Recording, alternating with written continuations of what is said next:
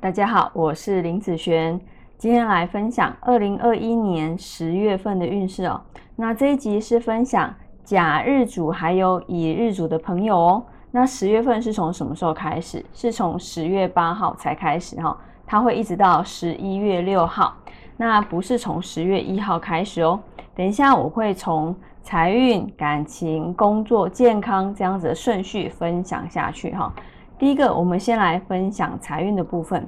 这个月财运的状况没有很好哈，你要注意，就是嗯，你如果一些购物的花费或者是请客这方面，会让你的荷包缩水的速度很快哦啊。那你总觉得这个也需要，啊那个也需要，不买好像会后悔。但是在投资上来讲，就要注意破财的状况，不要去投资一些像自己不熟悉的商品。啊，以免损失的机会会增加。那这个月也会有买卖房子和土地的一些机会哦。好，那接下来分享感情运的部分啊。以感情运来讲，男生女生这个月都差不多，我就一起分享了哈。那这个月感情哦，也是不佳的一个状况。那有感情的朋友哦，你要注意啊，容易因为意见不合哈，会有吵架的状况。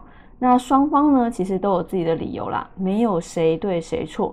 那尽量不要感情用事哈。那在工作运上面来说，这个月工作运呢啊没有很好哈。那在工作容易啊，会有会有那种被大小眼的对待。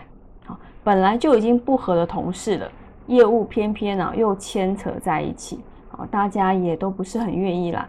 那难免心情啊、情绪啊。都会受到影响啊。那在健康方面来说呢，健康这个月要注意啊，嗯，你的情绪起伏会有些大哦。那在胃食道逆流哈，或者是恶心、反胃、好拉肚子哦这方面的状况，你可以多吃一些像益生菌啦，哦，喝一些养乐多、地瓜、芋头哈，这些是有助于舒缓这方面的不舒服。那你也可以多听一些啊喜欢的音乐。不仅可以让心情变好，还有增加幸运的功效哦。